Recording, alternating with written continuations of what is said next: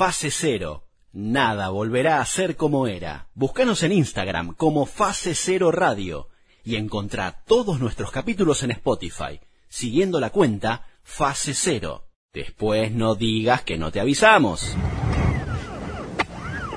Entrevista con Ludmila Fernández López, ella es comunicadora feminista, investiga sobre temas de géneros y deporte.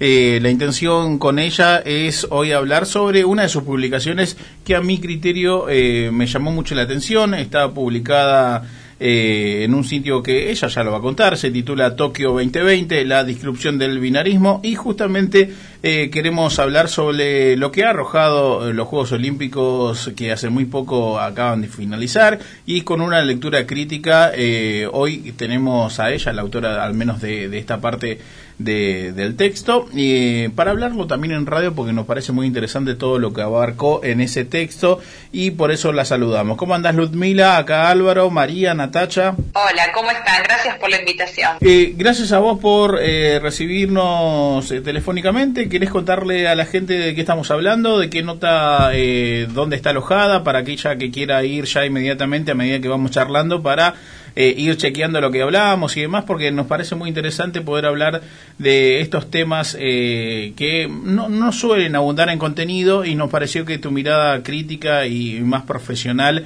aportaba mucho a la información. Bueno, sí, estamos hablando de un artículo que publiqué en Feminacida, que es un medio feminista digital a quienes les agradezco, aprovecho para agradecerles ahora al equipo por haberme dado este espacio. Eh, fue una búsqueda mía de decir, bueno, quiero escribir sobre este tema y mm, quiero escribir en un medio, porque, eh, digamos, está bueno ir a congresos, publicar en, en, la academia, pero sabemos que esos son círculos muy pequeños, ¿no?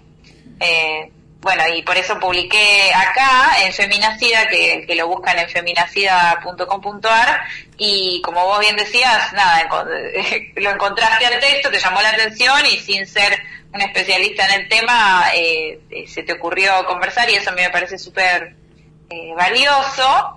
Eh, respecto a, bueno, cuál es el tema del que estoy hablando, eh, ya lo iremos desarrollando más, pero esta nota en particular la hice para eh, recuperar la discusión en relación a las atletas trans por un lado, porque sabemos que en estos Juegos hubo una atleta trans por primera vez en la historia del olimpismo y eso generó bastante revuelo, como se podrán imaginar, pero al mismo tiempo hay otras atletas que sin ser trans eh, están con algunas dificultades para poder competir por eh, porque digamos, en, en, el sistema deportivo actual, las categorías de mujer y varón no son algo así nomás, son algo que está establecido y cuantificado. Y hay personas que no cuadran en esas categorías y eso me parecía que estaba bueno mm, darle un poco de, de difusión, ¿no? Eh, es correcto lo que decís, es muy muy interesante. Eh, unos Juegos Olímpicos que tenía el tilde de eh, los Juegos Olímpicos de la igualdad, ¿no? Porque iba a haber estas nuevas incursiones, porque iban a haber esta, este tipo de, entre comillas, aceptación. Eh, en, tu artículo empezás hablando ¿no? de la paridad en tanto de mujeres eh, en un 48% más eh, que las anteriores, que eso eh, es un buen dato en comparado a los 11.000 atletas que hay allí.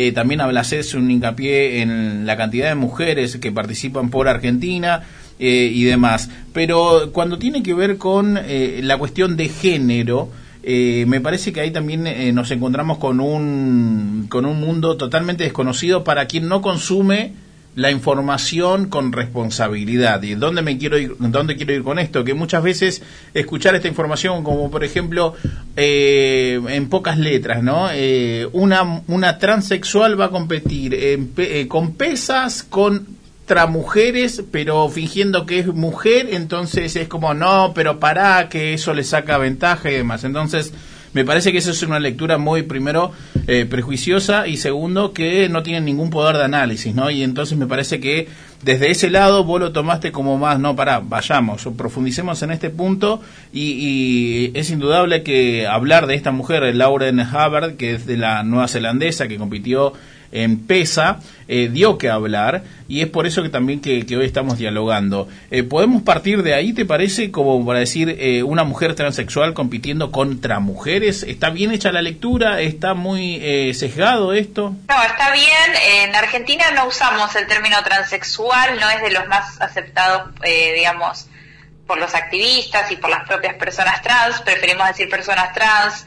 Eh, aclaro en Argentina porque esto es muy situado, ¿verdad? En realidad habría que preguntarle a la propia atleta cómo ella se reconoce, pero eso es muy complicado desde acá, y a su vez hay otros países de habla hispana, como por ejemplo en España, donde ese no es un término que tenga una carga despectiva. Entonces, bueno, todo hay que hacerlo así con muchas capas de complejidad y aclaraciones, pero en principio vamos a hablar de una mujer trans, que es Laurel Hubbard, que es de Nueva Zelanda y que mm, compitió en la categoría femenina, ¿sí? Compitió en la categoría femenina donde hay mujeres cis y hay mujeres trans. Una mujer cis que, bueno, es una mujer em, cuyo sexo de, asignado al nacer se corresponde con su identidad de género, ¿sí?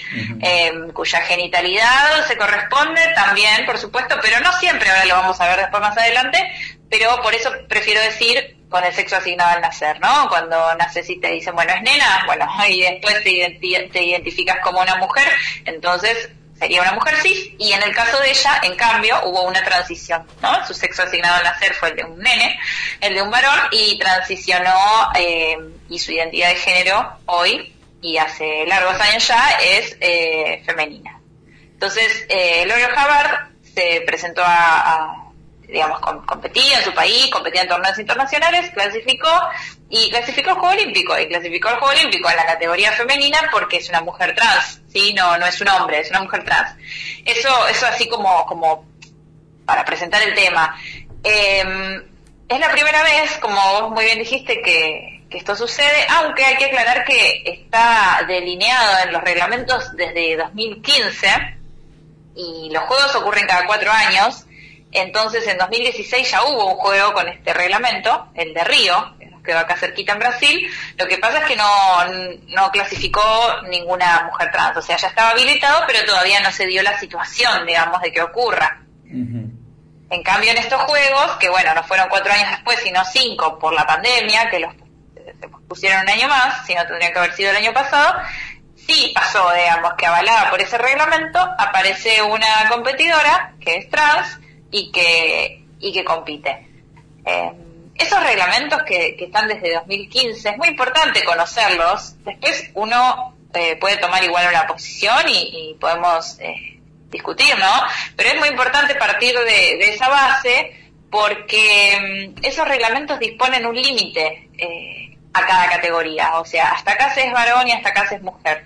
En realidad disponen límites para la categoría de mujeres, no para la de varones y te dicen hasta acá puede ser mujer, que eso es lo que a mí me parece más llamativo, ¿no? No, no hay un límite de hasta dónde se es hombre. Podés tener, eh, el, indicador que se toma es la testosterona, entonces vos podés tener la testosterona normal en varones, eh, mayor, super recontra mil eh, más, y igual vas a estar en la misma categoría que la de varones.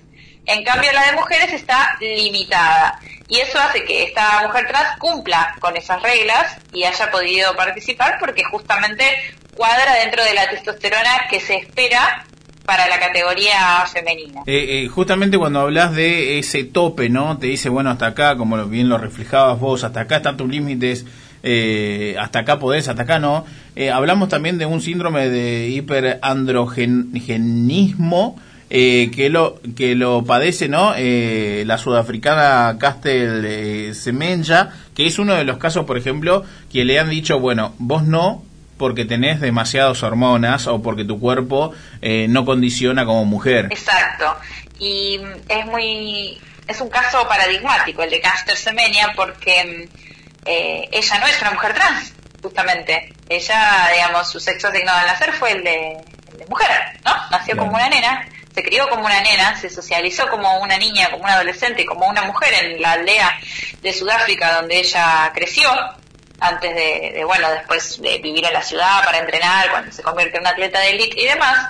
Em, y se viene a enterar después, en un análisis que le hacen, que aparentemente, y es importante esto de decir aparentemente porque los análisis eh, son privados los análisis clínicos y nunca se difundieron oficialmente, con lo cual todo está basado en especulaciones que asumimos ciertas porque ella misma como que ha dejado entrever que son ciertas, porque si no, no hubiese como respondido, digamos, a esa demanda, pero eh, siempre me gusta como aclarar, ¿no? Que, que, estoy hablando de información médica de una persona que en realidad no tengo yo acceso a esa información y está bien que no tenga acceso, es privada, pero aparentemente ella tiene una condición de hiperandrogenismo que es una insensibilidad que tienen eh, algunas mujeres a los eh, a, las hormonas que conocemos tradicionalmente como femeninas y que nivelaría ¿no? con, con, la, con las hormonas eh, que conocemos tradicionalmente como masculinas.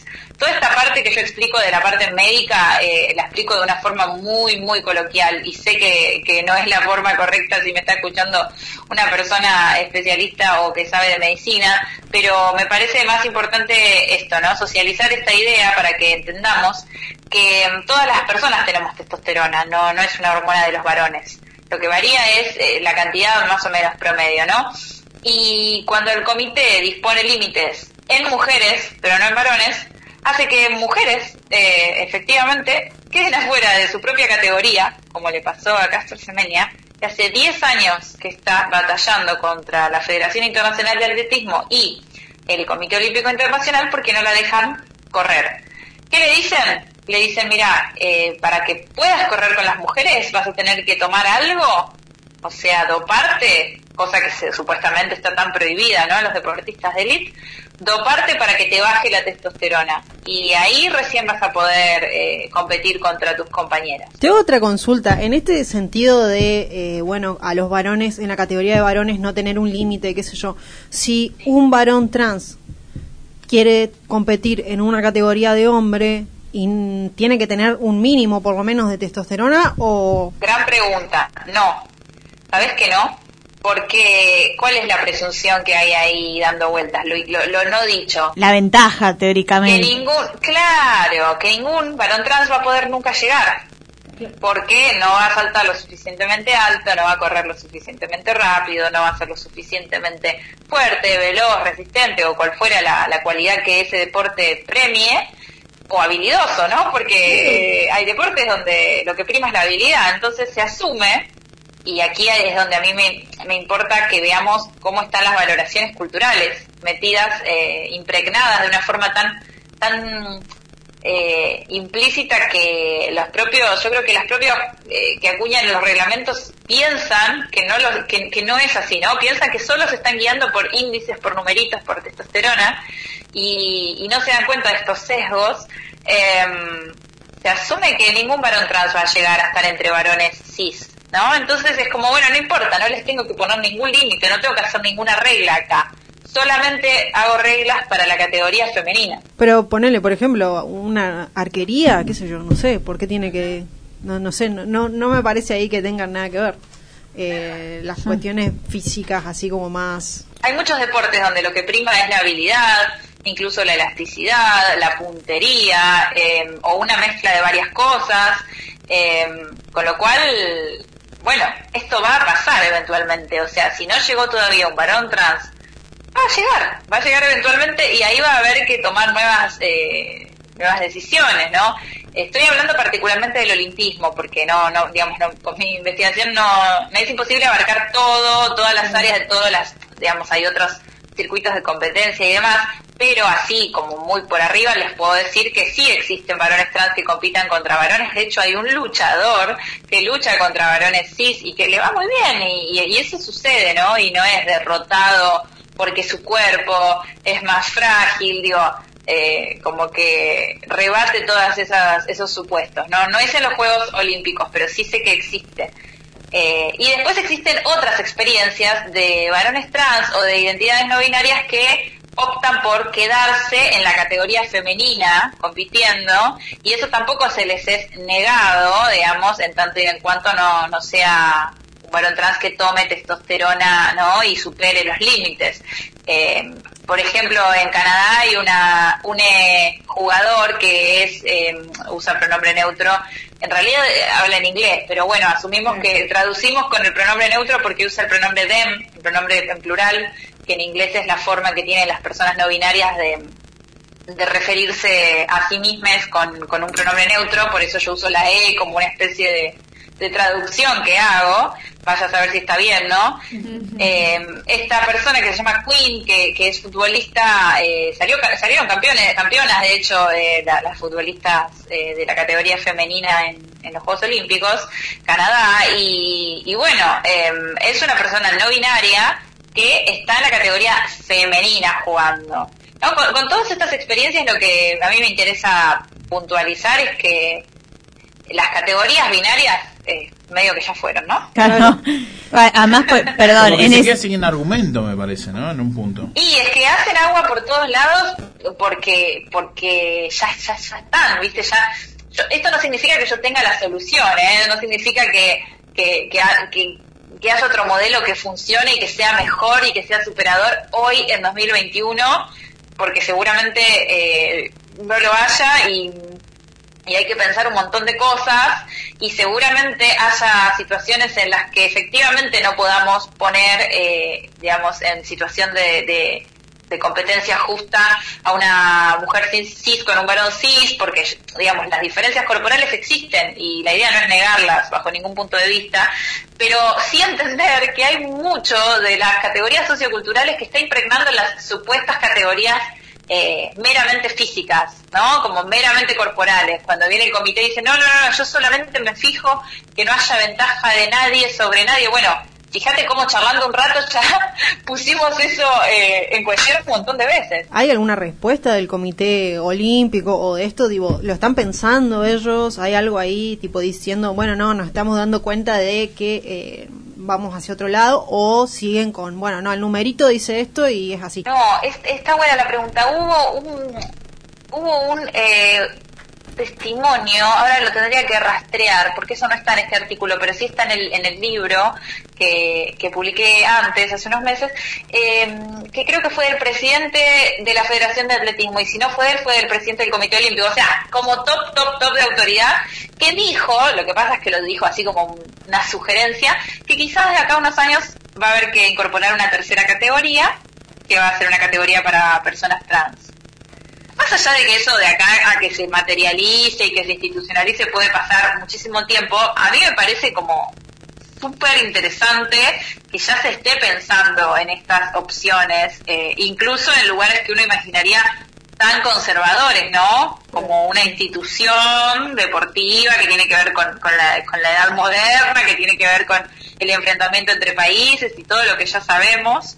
Eh, y sin embargo ya están pensándolo porque se entiende que, que los cuerpos eh, ocupamos distintos lugares dentro de un espectro, ¿no? Un espectro, eh, somos cuerpos sexuados, pero estamos en, eh, digamos, cada vez más se avanza hacia esta idea de que no hay dos únicos sexos, sino que hay un espectro y que sí, muchas personas nos ubicamos quizás en un extremo o el otro de ese espectro, pero muchas otras por ejemplo, todas las personas intersexuales eh, se ocupan, en, se, se, posicionan en otros lugares de ese espectro y bueno, y luego están todas las personas trans, que si bien no es una condición de nacimiento, sí es una, una, una condición que luego portan, ¿no? O sea, transicionan efectivamente.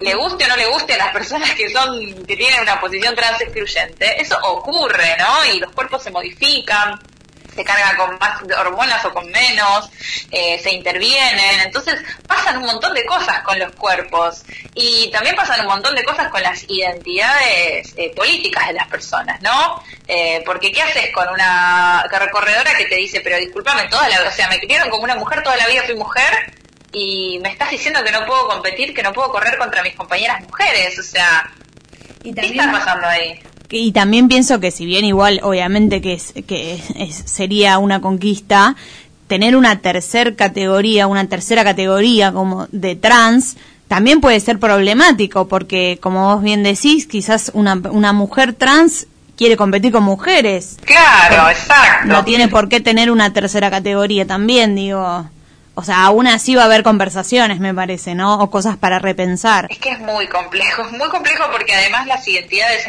muchas veces son situadas. Eh, yo hace un rato les decía, bueno, transexual no es una palabra que se use en Argentina, tiene una carga despectiva, en cambio en España es una palabra usada, pero en España si vos decís travesti es una persona que se disfraza, ¿no? Como, digamos, un transformista, diríamos acá. Pero en Argentina las personas travestis constituyen una identidad política y de hecho es una de las identidades, eh, ¿cómo decir? Como que están a la vanguardia en, en, los avances de derechos, ¿no? Son quienes han logrado la mayoría de, las, de los avances de derechos para las personas trans, así como del gran abanico de personas trans, son las travestis, ¿no? Y, es, y si yo te digo una travesti, vos ubicás a qué me refiero. me refiero a una mujer trans, o sea, a una identidad feminizada y no a una identidad masculina, eh, ¿no? Que tiene como toda una trayectoria. Y, por ejemplo, las travestis muchas veces se posicionan desde un tercer lugar, por eso las traía a cuento, ¿no? No, no, no, no están buscando que las consideren mujeres en el sentido histórico que portamos, digamos, las mujeres como esa identidad, sino que entienden que hay una tercera. De hecho, ellas vienen luchando por desmarcar el binario en el DNI desde antes de eh, que ocurra esto que ocurrió ahora, que es la identidad no binaria en el DNI y demás, ellas ya lo venían eh, marcando. Entonces, bueno, ¿y qué haces con esas personas? Que entonces ella sí una tercera identidad, pero después también tenés eh, a las mujeres trans como así propiamente dicho, que te dicen, no, pero yo soy una mujer, o sea, me autopercibo como mujer, me hormoné como mujer, eh, me socialicé como mujer en los últimos años de mi vida, no importa cuántos, ¿no? Los últimos 5, 10, 20, no importa, es, la identidad que, esa persona tiene. Y muchas, incluso ahora que, que la situación de derechos humanos en Argentina es mucho más favorable, transicionan desde casi la infancia. Entonces, o sea, ¿quién es uno para después decir no, pero no, no, vos a otra tercera categoría? Entonces, realmente eh, se vuelve muy complicado. Y todo esto que te estoy diciendo es de lo que yo conozco, que es Sudamérica, un poco de España, pero ¿qué pasaría, por ejemplo, con los países de Oriente, que tienen directamente otra concepción? Eh, hay países como India que siempre tuvo tres géneros, aunque nos parezca súper extraño, o aunque asociamos los países de Oriente con, lugares más conservadores, en realidad no es así, pero a su vez son otras distintas de las que hay acá. Entonces, bueno, un poco la propuesta es decir, ¿hace falta seguir dividiendo por géneros el deporte? Si es, si es un, si es un arcoíris tan eh, disímil, con tantas disidencias, con tantas eh, complejidades, ¿Hace falta? Hablamos con Ludmila Fernández López, ella es eh, comunicadora social, eh, tiene un máster en estudio de género y es becada por el doctorado por CONICET y presentó una dosis sobre deportistas y controles de género. Eh, tengo una consulta. Acá en Argentina nosotros hace tiempo pudimos hablar con Mara Gómez, que es como la primera jugadora transexual, trans de fútbol femenino. ¿Cómo, ¿Cómo es acá el panorama? Bueno, igual acá hubo demasiado revuelo, como que ella, que no querían que juegue, bueno. ¿Qué, nos puedes comentar sobre eso? ¿Cómo es la experiencia acá? Eh, justamente ella es el caso más conocido, ¿no? De hecho, hasta el día de hoy creo que es la única futbolista que eh, trans que juega a nivel profesional. Em, pero los primeros casos, los, los, primeros que resonaron fueron de jugadoras de hockey, yo creo que tiene que ver un poco con la idiosincrasia de nuestro país, donde el deporte más conocido o más popular para las mujeres es el hockey, justamente. Entonces, quizás en otros países vemos eh, esto, corredoras, pesistas. Bueno, acá lo que vimos fueron jugadoras de hockey. Em, en Argentina se da una situación muy particular y muy interesante, porque el reglamento es el mismo que ustedes ya conocen porque ya se informaron y lo veníamos charlando hace un rato, que es el del nivel de testosterona y todo lo mismo que dieron para, para para el Juego Olímpico. ¿Por qué? Porque el Comité Olímpico informa a las federaciones internacionales de los deportes, o sea, a la FIFA, la Confederación Internacional de Hockey y demás, y todos más o menos hacen lo mismo. Esto con algunas particularidades y salvedades, pero que no vienen ahora al caso, ¿no? En líneas generales es el mismo reglamento, con lo cual Argentina tiene que reportarse a, a ese mismo reglamento. La Confederación Argentina de Hockey se reporta a la Confederación Internacional y la AFA se reporta a la FIFA, ¿no? Entonces, en ese sentido, eh, tienen que respetar este mismo reglamento de, bueno, vos querés competir en la categoría femenina, perfecto, pero a ver cuáles son tus niveles de testosterona. Te voy a hacer un análisis y lo tenés que cumplir. Lo tenés que cumplir y además los últimos dos años tienen que haberse mantenido estable. Bueno, hay como toda una serie de requisitos, ¿no? Eso es, esa es la situación. Ahora bien, la situación de Argentina es muy, muy especial y muy diferente a la del resto de los países del mundo, porque en Argentina tenemos una ley desde 2012, o sea, ya hace casi 10 años, que es la ley de identidad de género, ¿verdad? Eh, una ley que es eh, precursora a nivel mundial. Que, que, es una ley por la cual vos podés eh, modificar tu DNI, tu identidad en todos los papeles, de acuerdo a tu, a tu identidad autopercibida, que ahora ya nos parece casi una obviedad, ¿no? Porque ya van tantos años de esta ley que es como que incluso la gente que está en contra, viste, que es muy conservadora, como que ya sabe que es así. Pero ¿por qué es tan especial nuestra ley? ¿Por qué lo remarco tanto? Porque es una de las pocas leyes del mundo que no prescribe ningún tipo de, de intervención en el cuerpo de la persona para darle la identidad. Solo basta con que la persona diga cómo es su identidad para que se le reconozca, ¿no? Ese es un derecho humano básico que no se reconoce en casi ningún lugar del mundo. Eh, en la mayoría de los países, incluso los poquitos que sancionaron la ley antes que Argentina, ¿no? Países del norte del mundo en general más avanzados, eh, y luego los otros que le siguieron a Argentina, te piden que eh, te hagas una intervención quirúrgica o por lo menos que te hormones durante X cantidad de tiempo eh, o por lo menos que respondas a algunos tests, ¿no? Como un test de feminidad que son increíbles, que son tests como muy estereotipados, ¿no? De, pero, por ejemplo, jugabas a las Barbies de chiquita o jugabas con camioncitos, ¿no? Como si eso definiera que una persona eh, esté habilitada para ser trans o para no ser trans. Eh, en Argentina eso no existe. En Argentina tu, tu, identidad es tu derecho, entonces vos no tenés que hacerte esas intervenciones. Entonces, ¿qué ocurre? Ocurre una colisión entre dos normativas, porque, por ejemplo, Mara Gómez, ¿no? Tiene su DNI femenino. Ella no tuvo que hacerse ningún tipo de intervención de ningún tipo en su cuerpo, en su corporalidad, para tener ese DNI. Y luego va a jugar y se encuentra con que ahí sí le piden que cumpla con una serie de requisitos. ¿no? Ella puede eh, aceptar cumplirlos o no, pero hay una cuestión de que una ley nacional eh, debería estar por encima de un reglamento deportivo, ¿no? De una federación. Entonces, ¿qué hacemos ahí? ¿Cómo resolvemos esa tensión? La verdad es que no hay una respuesta a esa pregunta, es una pregunta abierta. Lo que yo observé investigando es que la mayoría de las deportistas eh, lo cumplen, eh, ¿cómo lo puedo decir? Lo cumplen por default, porque en realidad las mujeres trans en general cuando transicionan eh, reducen su testosterona porque toman estrógenos o por una serie de procesos de transición. Entonces, cuando les, les dicen, bueno, mira, tenés que cumplir con estos niveles de testosterona, ellos ya lo cumplen porque ya tienen esas intervenciones sobre su cuerpo, pero porque quisieron, no porque las obligó una ley argentina. Entonces, eventualmente va a ocurrir que vaya una deportista que no esté de acuerdo con eh, hacerse esos controles o con hormonarse o con reducir su testosterona y ahí no sé qué va a pasar. Ahí te quiero ver. Ahí te quiero ver. De que nos disfrazamos. Ludmila, tenemos muchísimas preguntas por hacerte, pero la verdad que también te queremos liberar a vos.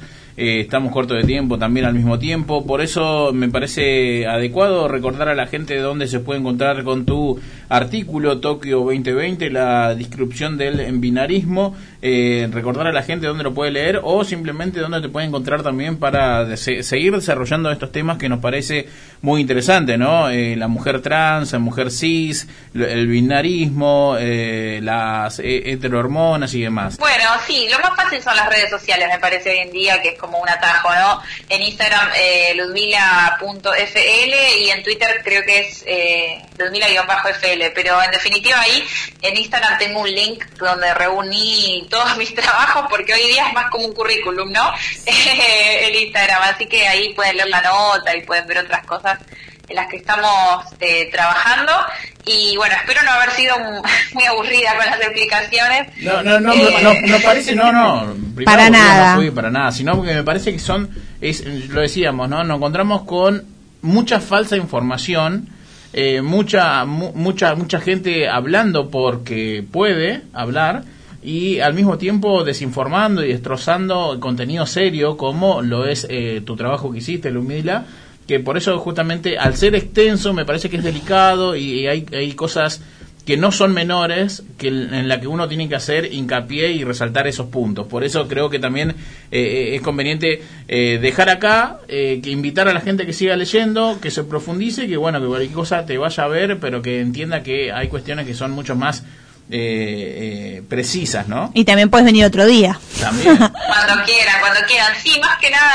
es dejar esto, dejar esto ah, como mensaje, ¿no? Que hay muchas preguntas abiertas y que lo estamos repensando todo. No, no es que venimos a decir que lo de antes no servía o que, o que no puede ser, digamos, hay prejuicios que están basados en una, en una realidad. No venimos a decir que porque una persona piense que hay una desventaja de una mujer trans o una mujer cis, ay, sos trans excluyente, sos, sos trans odiante. No, no.